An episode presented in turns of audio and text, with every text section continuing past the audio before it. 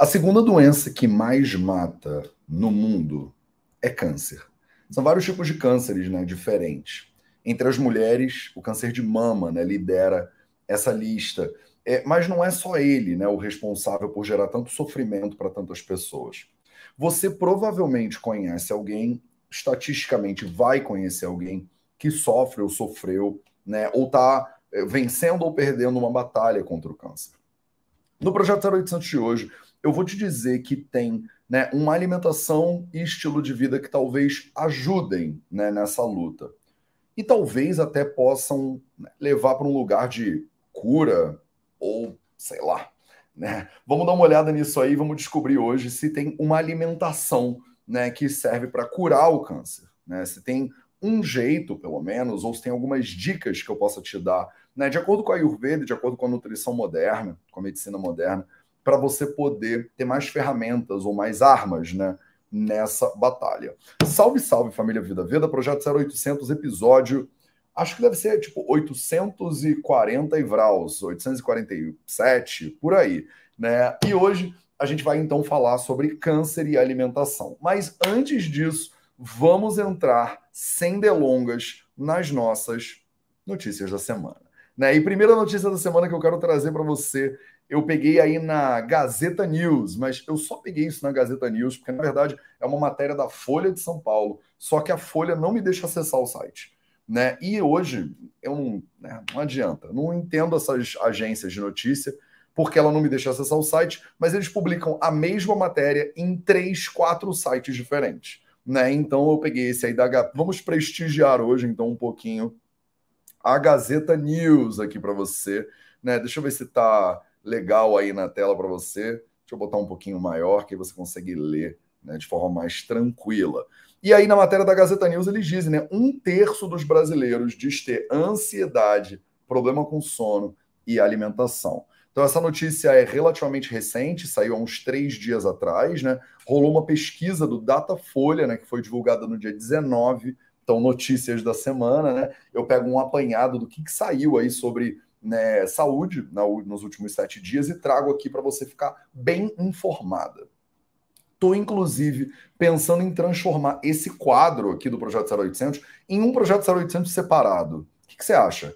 Me manda aí nos comentários o que, que você quer. Né? E eu vou fazer uma pesquisa também lá no nosso Stories, né, no Instagram, e vou fazer uma pesquisa no nosso Telegram do Vida Veda, tá? Mas manda aí para mim nos comentários aqui no YouTube o que, que você gostaria né, que eu fizesse, porque as pessoas estão me escrevendo dizendo que estão amando essa parte das notícias da semana, e eu estou pensando da gente fazer ela, de repente eu fazer o vídeo sair no sábado, porque aí eu cubro as notícias da semana e sai fresquinho para você né, no sábado da própria semana.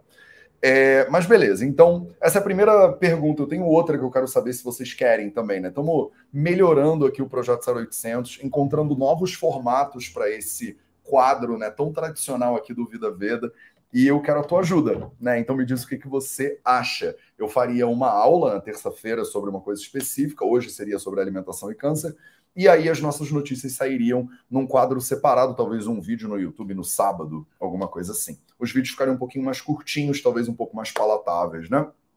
Mas então, no sábado, agora, dia 19, saiu uma pesquisa do Datafolha que aponta que um terço dos brasileiros relata ter problemas frequentemente ou sempre com ansiedade, com sono e com alimentação. Ansiedade, sono e alimentação, inclusive, né, entram aqui em três dos meus quatro pilares da saúde. Se você não conhece nada dos quatro pilares, vou pedir para alguém na minha equipe botar um card aqui, né, botar um vídeo para você e na descrição aqui também, tá? Para você dar uma olhada. Eu, inclusive, publiquei um livro recentemente, tá nas listas aí de mais vendidos da Amazon e essas coisas e você pode aprender mais sobre os quatro pilares da saúde né, nesse livro e um monte de cursos que eu tenho, inclusive, aqui no VV. Né? Então, é, se você tem um terço de uma população né, apontando problemas com ansiedade, com sono e com alimentação, isso significa que a gente precisaria fazer alguma coisa a respeito disso, né? E estamos fazendo, pelo menos aqui no Vida Veda, nós estamos fazendo, né? É, aí fizeram um levantamento super completo, né? Ela foi publicada no jornal Folha de São Paulo, eles não me deixam acessar, e aí todo mundo reposta esse negócio, né? dos 2.534 pessoas, 16 anos ou mais, a margem de erro é de dois pontos percentuais para mais ou para menos, e aí eles botaram aqui né, a pesquisa inteirinha, né? Avaliação de saúde mental entre os homens. 77% dos homens acham que a saúde mental é boa. Né? Avaliação de saúde mental das mulheres. 64% acha que é boa. O que, que eu tô rindo, né? Eu tô rindo porque homem, né? É, a gente diz que 77% dos homens estão bem, mas 21% dos brasileiros procuraram um profissional focado em saúde mental. Quer dizer, né, a galera que está regular e a galera que está ruim e péssimo está procurando ajuda, mas aí à medida que você vai investigando os números, é, é, bem interessante assim como né, é muito diferente né, a perspectiva ou a narrativa né, é, dos homens. E eu falo né, como homem aqui, é muito louco, né? Como a gente. Se alguém me perguntasse, né? Se a Datafolha viesse me perguntar, eu daria uma resposta que eu daria diferente se fosse a minha psicóloga, né? Me perguntando. Então, tá tudo bem, tá tudo bem. Você me perguntando se tá tudo bem. Né? Então, a frequência né, que a pessoa sente pouco interesse de fazer as coisas. 19% das mulheres disseram e 16% dos homens disseram que é, é, sempre né, tem pouco interesse para fazer as coisas. Não é louco isso? Que quase 20% das pessoas, um quinto da população investigada, que foi bem significativa, tem pouco interesse em fazer as coisas. Sempre. 7% frequentemente, 28% às vezes. Sabe, é quase assim, a maioria das pessoas, uma parcela bem absurda das pessoas, não tem muita vontade de fazer as coisas. Aí, olha só, o que, que eu acho engraçado, né? Frequência, não é engraçado, é triste, mas é tragicômico. Frequência com que os homens dizem que ficam tristes. 4% estão sempre tristes, 3% frequentemente tristes, 21% às vezes tristes. 54% disseram que nunca ficam tristes. Isso não é também normal, né? Isso não tá bom também, né? Quem nunca fica triste, gente? 1% não soube responder, beleza, mas metade dos homens disseram que nunca ficam tristes. Mais da metade. 18% raramente ficam tristes. Então temos 70%, menos um pouco de 70% dos homens que quase nunca ficam tristes. Isso aqui eu acho que é muito mais um fator da nossa sociedade, né, e do masculino, né, do que, que o homem pode dizer ou do que ele pode sentir, do que efetivamente né, uma representação da realidade. Mas eu achei interessante de qualquer forma. Bom, a notícia está aí, né? Você encontra ela nos comentários aqui na descrição desse vídeo no YouTube.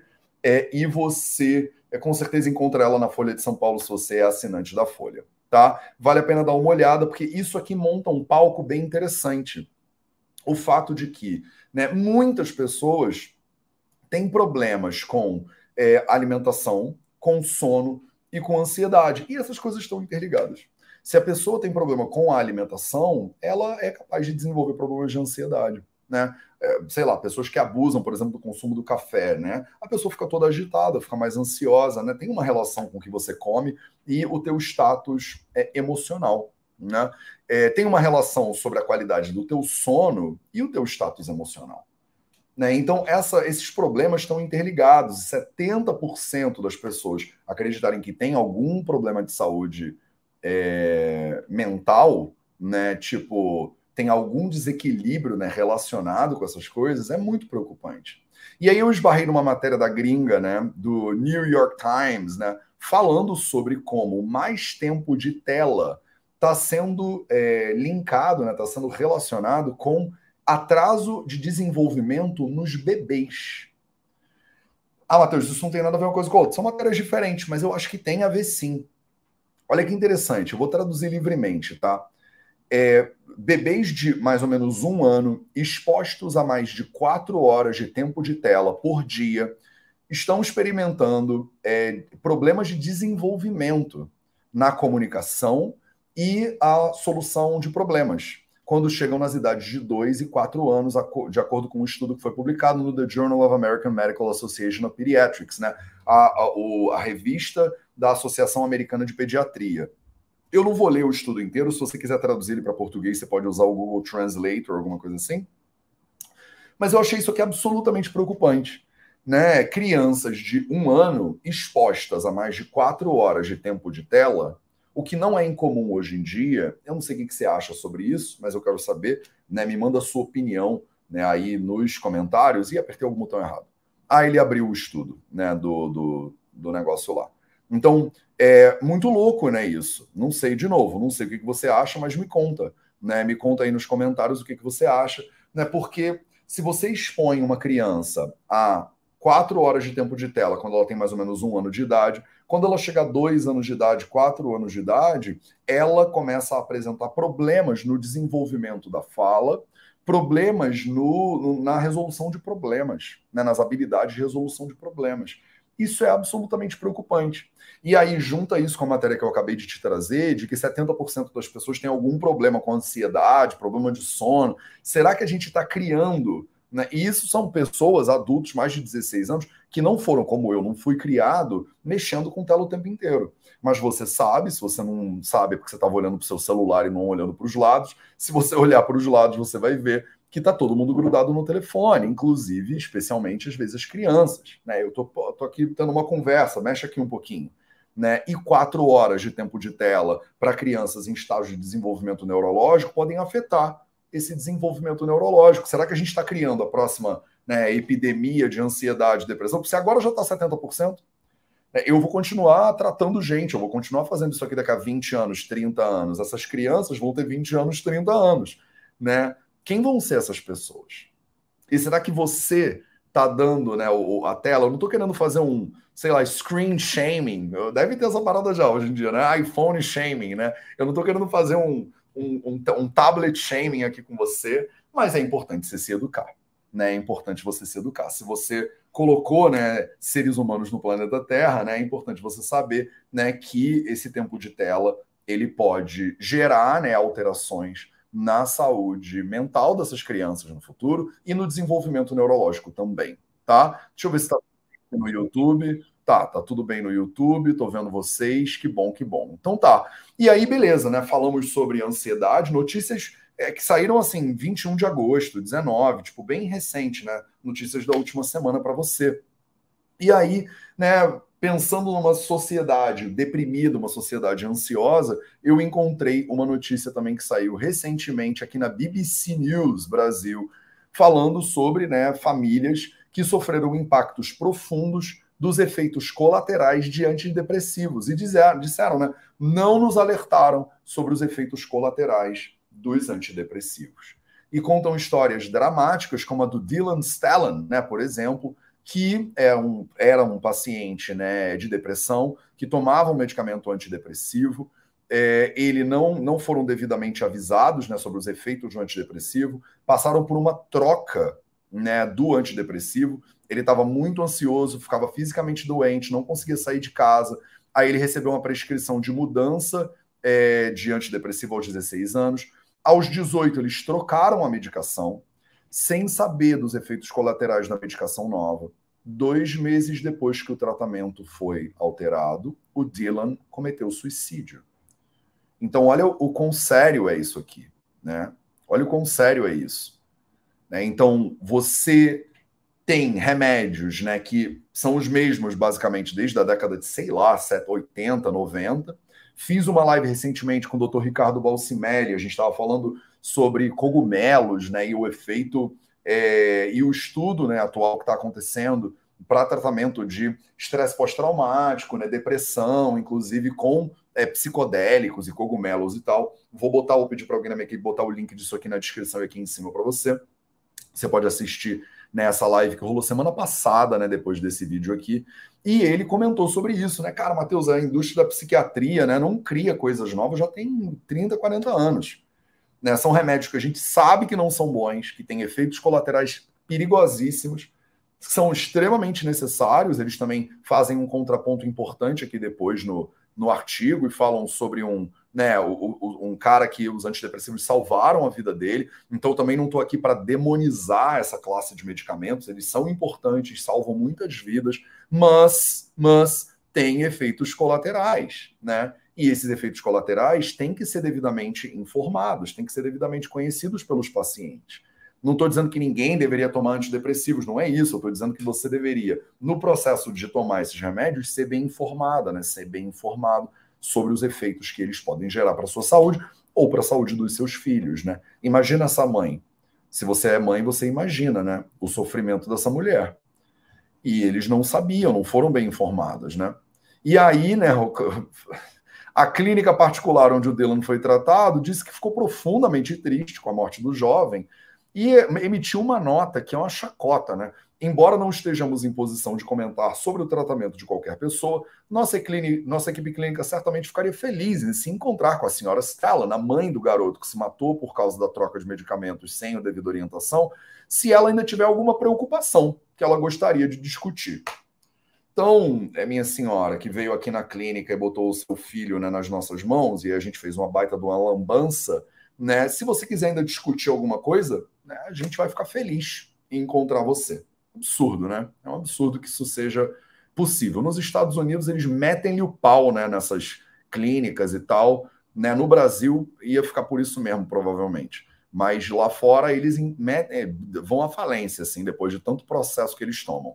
Mas então é importante vocês entenderem né, que a gente está habitando essa realidade, uma população extremamente ansiosa, uma população extremamente deprimida, que não tem né, é, é, nos remédios né, uma fonte segura, necessariamente confiável é, então, para algumas pessoas funciona, para outras pessoas pode ser bastante arriscado. Tem sim efeitos colaterais. E aí eu venho aqui, né, duas vezes na semana pelo menos, te dizer que tem outras coisas que você deveria estar tá fazendo ou poderia estar tá fazendo para melhorar a sua saúde. E aí você, eu tenho que fazer a minha parte, vir aqui e você tem que fazer a sua parte, que é prestar atenção nesse negócio e aplicar ele na sua vida, né? Você tem que prestar atenção e você tem que aplicar, senão não adianta, né? Não serve para nada. Também não custa nada se você quiser deixar uma curtida, espalhar esse vídeo para outras pessoas. De repente tem alguém que está precisando se informar sobre isso e que você pode ajudar essa pessoa. Né? Simplesmente compartilhando uma informação dessas aqui que a gente faz com todo carinho, gratuitamente para você. Né? Vocês precisam se informar. Porque você não quer. Você não quer ser essa pessoa. Né? Você não quer que essa seja a tua história também, que vai aparecer no BBC News, né? Pelo amor de Deus.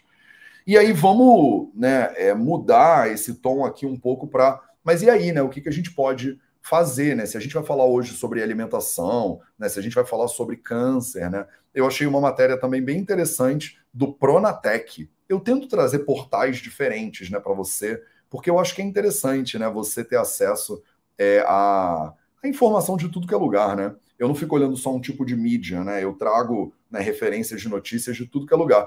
E aí eles botaram uma matéria né, sobre alimentos que você não deveria cozinhar né, alimentos que devem ser consumidos crus. Né, veja a lista completa desses alimentos.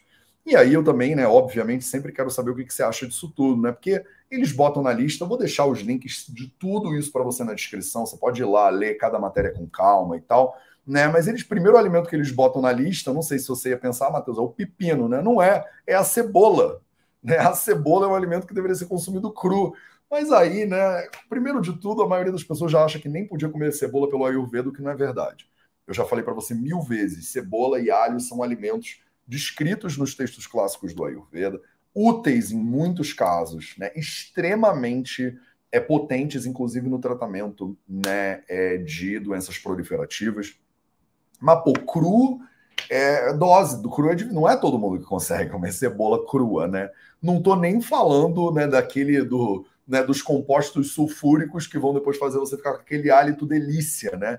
É, que é super sociável e tal. Estou falando do fato de que tem gente que não digere mesmo, né? Tem gente que não dá conta de digerir cebola cozida, muito menos crua. E aí me conta você, né? Você digere cebola crua? Você come cebola crua, né? Qual é a tua relação com a cebola, né? Você acha que cebola crua é da hora, sim ou não, né? E aí, ó, pepinos, né? As folhas verdes escuras, algas marinhas, abacate, ninguém cozinha abacate, eu acho. Frutos vermelhos, que você pode cozinhar também, sim, né? E aí eu vou te dar um pitaco do que é o Ayurveda no meio disso aqui daqui a três segundos. O azeite, né, principalmente o azeite de oliva, né, que quando consumido cru, ele é, permanece ali né, com os fitonutrientes dele mais intactos, né? Se você cozinhar não é tão legal, mas também não é o demônio, não é o capiroto encarnado, né? Não é o sinteco gelado que nem todo mundo acha, né? As pessoas falam, Mateus, o azeite não pode né, cozinhar. Aí a pessoa come óleo de soja da pior qualidade, né, no restaurante da esquina. Em casa ela é a especialista do azeite, assim. É óbvio, o azeite ele não é uma gordura saturada. Se você cozinhar, você vai saturar. Ele tem lá, né, os seus fitonutrientes bonitinhos. Se você cozinhar, eles perdem, né, muito da sua eficácia. Mas ele, né, fica saturado. Mas tem um monte de gordura saturada que vocês comem por aí e não se preocupam, né? As pessoas acham que azeite de oliva não pode cozinhar, mas pode cozinhar com esse bando de azeite de tranqueira que tem aí no planeta Terra. Se quer usar para cozinhar, usa para cozinhar. Mas você adicionar ele depois né, do, do cozido, você se beneficia melhor dele. Pimentões vermelhos, né, muito ricos em vitamina C, inclusive. Se você cozinhar, você né, destrói um pouco dessas vitaminas. Mas, de novo, muita gente não consegue comer pimentão. Né? Vai dar-lhe um pimentão lá para a pessoa comer, ela fica mal, fica. Né, aquela, a gente né, lá em casa fala que fica conversando com aquela comida o dia inteiro. Vocês falam isso, né? Cara, Matheus, aí eu como, eu fico. Tô ali conversando com o pimentão durante uma semana, né? Chucrute né, os fermentados, ninguém cozinha fermentado, nunca ouvi falar nisso, a pessoa pegar um fermentado e, e passar no, no, na panela, mas eles estão advertindo aqui para você comer cru. O brócolis, né, que é um alimento que pode ser consumido cru, mas é bem pesado para a digestão da maioria das pessoas também. Então eu prefiro que você pique ele, cozinhe, perca um pouco do sulforofano, mas melhore a digestibilidade dele, do que você ficar comendo um bando de brócolis cru, né, e não conseguindo digerir. E aí eles fazem uma lista de um monte de outros alimentos que termina com ninguém mais, ninguém menos do que o alho, né? Então, quer dizer, cebola e alho cruz na sua dieta, né? Para o desespero de muita gente, né? Então me conta aí você, me fala o que, que você acha. Você come cebola crua e alho cru e digere eles bem? A maioria das pessoas não consegue, tá? E aí eu dou o meu pitaco do Ayurveda aqui no meio dessa história, né? Sobre cozinhar ou não cozinhar os alimentos, né? É, na nossa perspectiva, a grande questão é assim: né? Quando você cozinha o alimento, você facilita a digestibilidade dele, quer dizer, fica mais fácil para você digerir o alimento. Né? Então, o alimento cozido já foi cozido. Né? Porque o processo digestivo é um processo de cozimento. Vocês entendem isso? Vou me colocar aqui on para você poder pegar, né? Tô aqui tomando esse solzinho, tô em São Paulo, né? Tô em São Paulo, então abriu o sol, eu sentei aqui na janela, falei, cara, vai ser 0800 a base de né, solzinho hoje. Então, espero que vocês não estejam desesperados. Tem uma galera que me, quando me vê pegando sol, fica no desespero, querendo passar filtro solar na tela, assim e tal. Né, tô aqui só curtindo um solzinho um pouquinho e já, já vou sair. Então, calma. Né? Então, né, você olha para a perspectiva do Ayurveda e você tem que entender que a digestão é um processo de cozimento do alimento na nossa visão. A gente chama de Agni. Né? Agni, A-G-N-I, significa fogo em sânscrito a digestão é um processo né, de cozimento do alimento. E aí a gente diz: se você não cozinhar o alimento fora, você vai ter que cozinhar ele dentro. Né? Se a sua digestão ela tá boa, você pode comer o cru e você vai digerir bem. Então não é que não pode, mas, mas Mateus, achei que o Ayurveda proibia os crus. O Ayurveda não proíbe nada. A real é essa. Não proíbe os crus, mas está bem claro nos nossos textos clássicos e na nossa prática clínica hoje em dia também que se você tem uma digestão ruim, se você comer o cru, é pior, é mais difícil de digerir, porque está cru, né? Não está cozido. Se você já cozinha fora, você facilita o cozimento interno. Faz sentido para vocês? É meio né, bobo assim, mas né, é, eu acho que é importante você gravar esse negócio. Pode comer cru? Pode comer cru. Mas todo mundo pode comer cru? Não, todo mundo não pode comer cru. De repente você vai comer cru e para você isso vai ser um problemão, você não vai conseguir digerir. Mas alho e cebola, diga-se passagem, é um negócio que é, é porrada, assim. Eu gosto, eu como cebola crua, eu consigo digerir cebola crua, até alho, mas é porrada, não é todo mundo. Eu conheço poucas pessoas que vão dizer aqui nos comentários, tem uma galera botando aí, né? Adoro cebola, Matheus, mais crua, né? Simone Pereira falou, Matheus, eu adoro cebola, mas crua é difícil. Exatamente, né? Exatamente, não dá. Né? Crianças, bebês em geral amam cebola crua. É mesmo, é que criança, né? Se botar na frente, eles esfregam em tudo que é lugar e, e eles vão que vão, né? Então, beleza, vamos voltar aqui. Né? E aí, gente, vou mudar de assunto, tá? Vou mudar de assunto enquanto vocês podem continuar comentando aí sobre o alho e a cebola. Vou mudar de assunto. Última notícia que eu não vou comentar muito. É, eu tô vendo um monte de notícias sobre pessoas conhecidas que estão doentes, né? E aí eu esbarrei numa notícia do G1 né, do caderno de saúde do, do, do Globo, né, falando sobre demência frontotemporal, né, que está afetando o Maurício Kubrusli, né, que é um jornalista bastante conhecido. Né, é a mesma doença do ator Bruce Willis.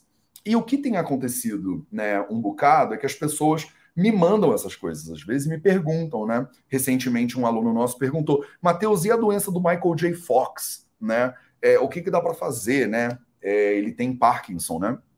Uh, e o Bruce Willis, Matheus, com né, a demência frontotemporal, o que, que dá para fazer? Né? Aí hoje eu peguei essa matéria do Maurício Kubrusli, e aí tem uma, tinha uma matéria do Faustão, eu não sei se você sabe, mas o Faustão está internado já quase 20 dias, né? Tá esperando um transplante de coração, tá numa situação bem delicada, né?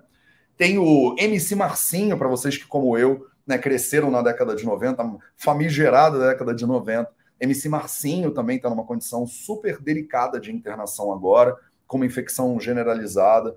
É, aí sai uma matéria dizendo que precisa de um milagre, né? O MC Marcinho. E tem essas pessoas que são conhecidas e que, obviamente, saem matérias dessas pessoas.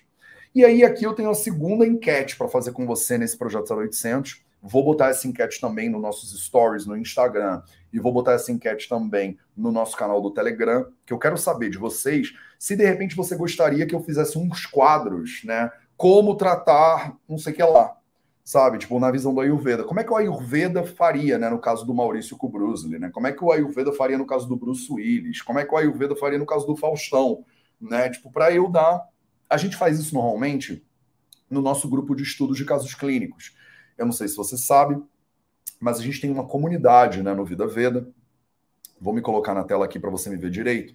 Né, a gente tem uma comunidade que chama Nilaya. O link para você entrar na nossa comunidade está na descrição aqui embaixo. Inclusive, agora está rolando um curso de plantas medicinais brasileiras, toda terça-feira, né, ao vivo. Hoje a aula vai. Essa semana a aula vai ser sábado, excepcionalmente, porque a nossa professora está na Índia, né, desse sábado. E a gente está pegando plantas medicinais brasileiras de lugares diferentes do Brasil e tal, e sua aplicação prática. É bem legal, né? Esse curso, bem transformador para você ter mais autonomia no tratamento das suas doenças com plantas que estão em volta de você. Né? E esse é um dos cursos que tem dentro da nossa comunidade. Um outro curso é o nosso grupo de estudos de casos clínicos, né? Onde a gente pega um caso clínico e a gente né, decifra ele né, de acordo com a perspectiva do Ayurveda e dos sistemas integrativos de medicina né, também. E medicina moderna, e nutrição e tudo isso. E aí eu faço isso nesse grupo, né, de maneira bem detalhada. São encontros de três horas de duração bem aprofundados. Mas eu estou pensando, será que não vale a pena a gente fazer isso também aqui no YouTube um pouquinho?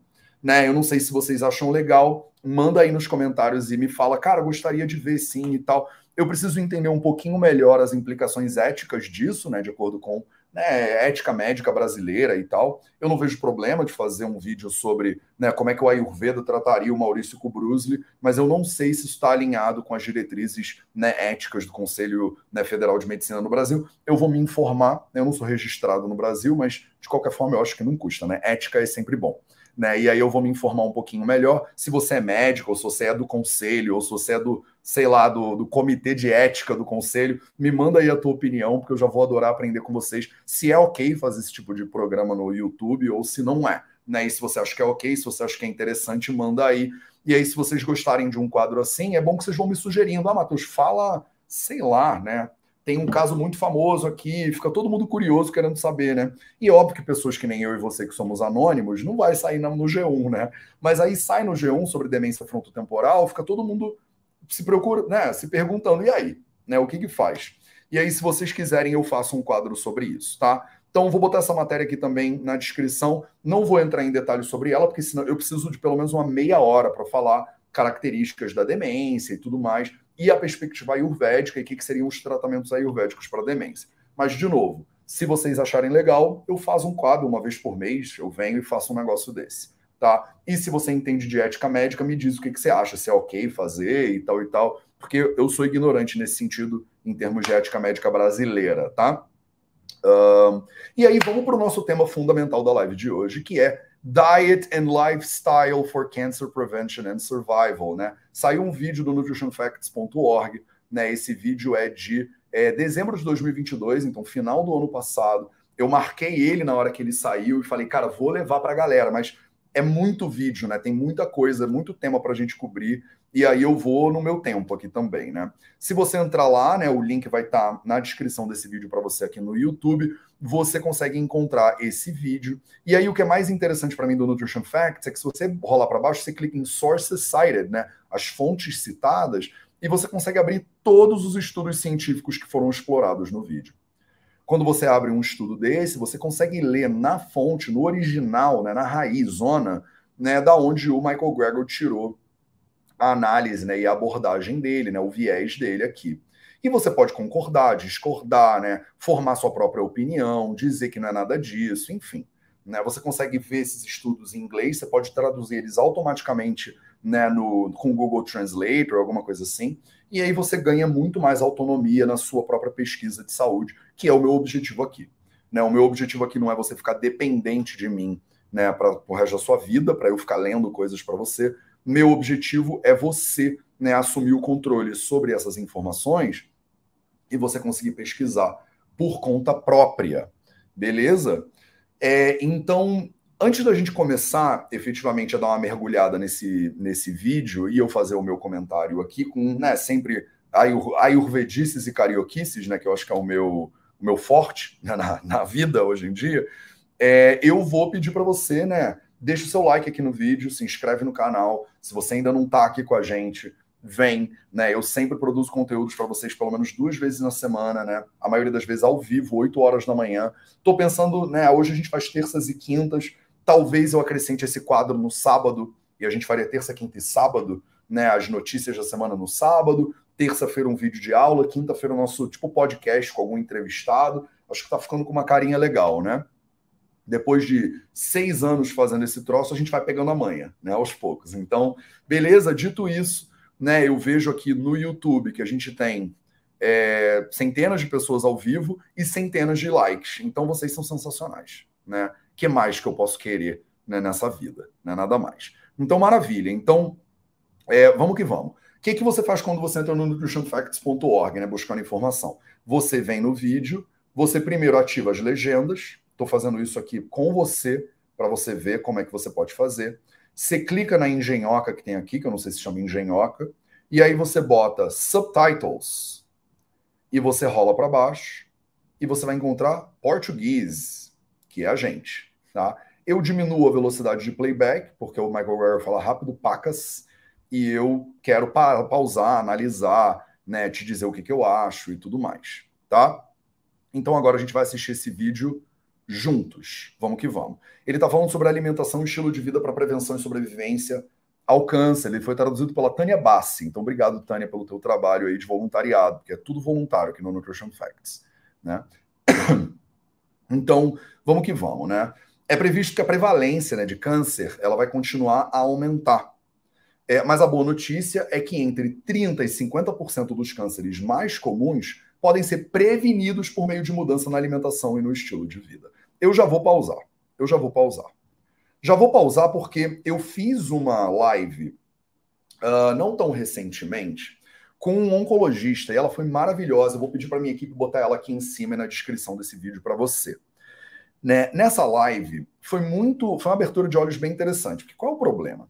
Toda vez que eu entro e falo sobre câncer, vou me botar na tela cheia aqui. Toda vez que eu entro e falo sobre câncer, sempre chove no, nos comentários. Mas, Mateus, câncer é genético. Mas, Mateus, não tem nada para fazer. Mas, Mateus, isso que você falou é tudo abobrinha, é tudo balela, é tudo groselha. Câncer é genético, é uma sentença. E aí, né, eu sou o cara do Ayurveda, de repente a pessoa acha que eu sou meio doido, fui morar na Índia, aprendi sânscrito, aquela coisa que a pessoa fala, esse cara é meio doido, né? Eu trouxe um oncologista, eu já falei com vários oncologistas, mas eu trouxe um onco maravilhoso do Rio de Janeiro. E ele falou: Mateus, a gente sabe na oncologia que no máximo uns 20% dos casos é genético mesmo. Então, 80% dos casos, 20%, 80% dos casos, tem alguma coisa que dá para você fazer com alimentação e estilo de vida para prevenir, e muitas vezes como parte né, do próprio tratamento. E quando a gente ouviu um onco falar isso, a maioria das pessoas falou: Meu Deus, finalmente, né? Oh, uau! Né? O Ayurveda e a oncologia moderna né, tem pontos né, de relação e tal. E a gente foi vendo que tem muito mais pontos né, de relação, na verdade. Não vou ficar dando spoiler, vou pedir para minha galera botar o link aqui em cima para você. Mas o fato é que, antes que você me venha com isso de que Mateus não tem nada, isso aí é balela porque é tudo genética, não é. Não é tudo genética. E aí você vê nesse estudo aqui, ó a prevalência do câncer vai aumentar globalmente até 2040, né? A estimativa é que 30 a 50%, metade, né, dos cânceres, que são a segunda doença que mais mata no planeta Terra e vai matar muita gente que você ama e que você conhece, pode ser prevenido por dieta, nutrição e atividade física, né? Estilo de vida. Estilo de vida. Câncer de mama, por exemplo, né? O diagnóstico de câncer de mama interno feminino é o mais comum nos Estados Unidos e é a segunda principal causa de morte feminina por câncer depois do câncer de pulmão. Tem um, crescimento, um crescente corpo de evidência de que a incidência né, do câncer de mama pode ser reduzida com um estilo de vida mais saudável, que inclui uma alimentação de alta qualidade, né, de frutas, legumes, aquela coisa, grãos integrais, leguminosas, feijão, ervilha partida, grão de bico, lentilha. Né? A maior adesão a uma alimentação de estilo mais mediterrâneo foi associada a um menor risco de mortalidade por câncer, incluindo menos câncer de mama. E uma análise dos componentes individuais né, é, da alimentação mediterrânea revelou que os efeitos protetores é, dessa alimentação parecem ser mais atribuíveis ao consumo de mais frutas, vegetais, grãos, cereais, né? contribuindo para uma crescente evidência de que uma alimentação baseada em vegetais seria o padrão alimentar mais benéfico para sobreviventes de câncer de mama. Então, calma aí. É a mesma alimentação que pode ajudar a prevenir o câncer, mas também pode ajudar a sobreviver ao câncer? Quer dizer, essa é uma das 10 recomendações do prestigioso American Institute for Cancer Research. Né? Então, você tem aí o Instituto Americano né, de Pesquisa do Câncer. Acho que vocês conseguem ver né, o, o, o gráficozinho que eles colocaram, né? Our Cancer Prevention Recommendations. Quais são as nossas recomendações para prevenção de câncer? E aí eles botaram lá várias recomendações né, para prevenção de câncer. E eles botaram uma, tá vendo a verdinha aqui do lado? Eat a diet rich in whole grains, vegetables, fruits and beans, né? Como uma dieta rica em grãos integrais, legumes, frutas e leguminosas. Beans são feijões, né? Feijões, lentilhas, grão de bico. E aí eu escuto um monte de abobrinha na internet hoje em dia da pessoa me dizendo: "Mas Mateus, não pode comer grão nem cereal, né? Porque a gente tem a barriga de cereal. Saiu o livro da barriga de cereal. Mateus não pode comer feijão porque tem o fitato. Né, eu li tudo no paradoxo dos vegetais. Já fiz vídeo sobre tudo isso aqui no YouTube. Posso fazer de novo. Não tem problema nenhum. Mas a gente sabe, né? A gente sabe que a segunda doença que mais mata ela é uma doença que se beneficia de uma dieta mais baseada né, em alimentos integrais, baseados em plantas. Né? O que eles estão aqui né, colocando para a dieta mediterrânea. Mas eles falam, na dieta mediterrânea, o que mais surte efeito são esses alimentos aí, né? São os alimentos vegetais, tá? Você pode encontrar né, esse, essa, isso tudo, né, esse gráficozinho, uh, no, também na descrição né, desse vídeo aqui. Então, fazer exercício, ter um peso saudável, uma alimentação rica né, em quatro coisas: grãos integrais, vegetais, frutas, feijões. Não comer ou limitar fast food, nessas né, porcarias que tem por aí, né, porcarias processadas, limitar o consumo de carne, está dentro das prevenções dele. Olha que coisa interessante, né? Vamos voltar. Olha aqui, ó. Você consegue ver? É, no, é que eu não vou conseguir te mostrar, mas tem um, um, um copinho de refrigerante em vermelho e do lado tem tipo uma bisteca, sei lá que negócio é esse, né? parece um negócio do Flintstones, né? Em laranjinha. E uma recomendação do Instituto de Pesquisa de Câncer nos Estados Unidos é Limit consumption of red and processed meats. Limite o consumo de carnes vermelhas e carnes processadas. O que é carne processada, Matheus? Carne processada é hambúrguer, é salsicha, é linguiça, é carne moída, na maioria dos casos esse, essas comidas vocês comem normalmente na rua, né? É, o, o, famoso podrão, né? O famigerado fast food está aqui. E essas recomendações estão alinhadas com as recomendações do IARC, né, da Agência de Pesquisa né, em Câncer da ONU, né, da, da Organização Mundial da Saúde, estão alinhadas com as recomendações né, do nosso Instituto Nacional de Câncer, o INCA, né, aqui do Brasil, estão alinhadas com o nosso Guia Alimentar para a População Brasileira, de certa forma, e estão alinhadas aqui com o Instituto né, de Pesquisa do Câncer lá dos Estados Unidos. Quer dizer, quem mais né, não sabe desse troço? A segunda doença que mais mata no mundo está né, tá ligada com alimentação e estilo de vida, meus amores. Alimentação e estilo de vida. Né? Álcool, por exemplo, já falei mil vezes sobre isso. Mas a adesão a essas diretrizes se traduzem efetivamente em menos câncer, né? Se você seguir isso aí, sim né, se traduz substancialmente reduzindo o câncer total né? E tem evidências robustas que essas diretrizes para prevenção do câncer devem ser amplamente difundidas na sociedade, tá? Então eles né, publicaram aqui um, esse estudo né, testando nessa, né, que é óbvio, né, é um instituto de pesquisa de câncer. Então, os caras foram lá, pesquisaram câncer, testaram para caramba, meta-análise e tal, diretriz clínica na mão, segue essa diretriz clínica aqui, que a gente sabe que ela funciona.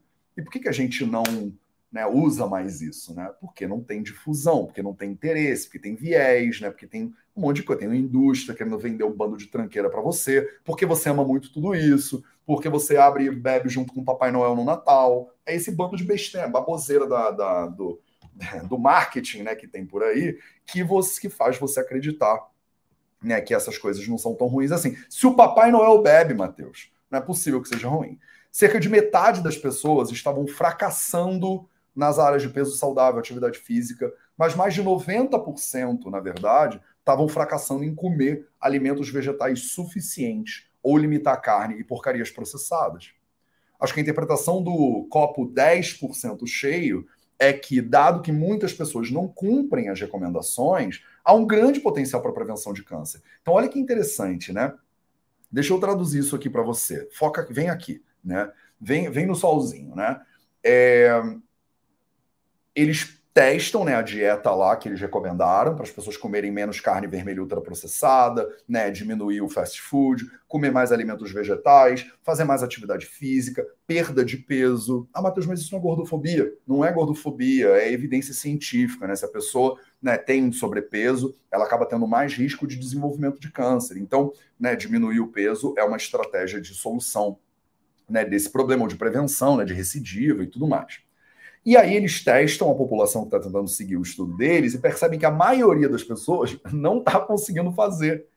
Olha que louco.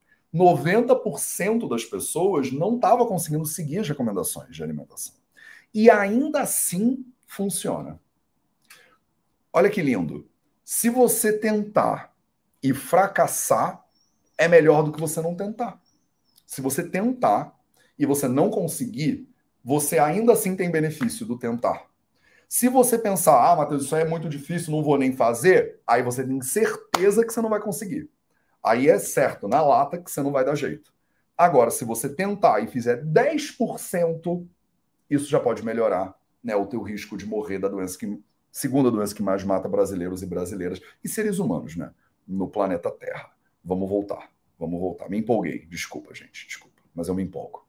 Né? Então, né, se fizer só um pouquinho, né, no caso de câncer de mama, as mulheres que seguiram a maioria das recomendações tinham apenas metade do risco de câncer de mama, em comparação com mulheres que só seguiram algumas recomendações. Se você pudesse cumprir apenas uma dessas recomendações, né, limitar os alimentos animais pareceu ser o maior protetor. Dá uma olhada nessa tabela. Dá uma olhada nessa tabela. Pronto. Olha só, né? Tabela número 3 desse estudo aí, né? Desse estudo super amplo deles, das recomendações todas, né, das recomendações todas, qual é né, a que é mais, que, que provoca maior mudança, né, potencial estatística aí? Body fatness, né, então excesso de peso, physical activity, né, atividade física, é densidade energética, é, alimentos de origem é, vegetais, alimentos de origem animais, bebidas alcoólicas e suplementos dietéticos, né, suplementos alimentares. E a redução no consumo de alimentos de origem animal foi a é, recomendação que gerou o maior, que foi mais protetora né, das pessoas. Então, se você tivesse que escolher, né, você pode pegar simplesmente essa e você já melhora muito a tua sobrevivência, né? Principalmente de câncer que já tiveram câncer antes. Isso também foi verdade para as sobreviventes de câncer mais velhas, né? A maioria sofria de câncer de mama dessas mulheres. E né, um bom substituto para a ingestão de alimentos vegetais integrais é a fibra né, alimentar, já que não é encontrada nos alimentos de origem animal. E é escasso, completamente ausente nos alimentos processados e ultraprocessados. Num cenário de maior consumo de fibra alimentar, você teve uma associação com risco 37% menor de morrer por todas as causas juntas de câncer e um risco 28% menor de morrer de causas específicas né, entre os sobreviventes, as sobreviventes de câncer de mama. Então não precisa de muito, né? Houve uma queda de 10% no risco de morte é, só para o aumento de 5 gramas por dia na ingestão de fibra alimentar. Isso é apenas um copo de brócolis, ou um mingauzinho de aveia, ou um terço de uma xícara de feijão. O diagnóstico de câncer pode proporcionar um momento de aprendizagem aos sobreviventes de câncer para eles fazerem mudanças positivas nos seus comportamentos e na sua saúde.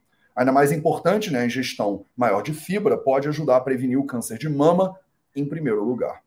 A fibra pode ajudar diretamente alimentando a sua boa flora intestinal, né, que a gente chama de microbioma, que então produz compostos anti-inflamatórios que podem ser um bom indicador da ingestão total de alimentos vegetais integrais também, né? Adesão a essas recomendações de prevenção do câncer não está apenas associado a uma maior sobrevida né, dessas pacientes de câncer. Né? Ela está também associada ao menor risco de morte de câncer e ao menor risco de morte de forma geral, não é só câncer. Então, essa é a vantagem de uma alimentação né, mais baseada em vegetais. É a mesma alimentação que eu já falei para você sobre doenças cardiovasculares, por exemplo.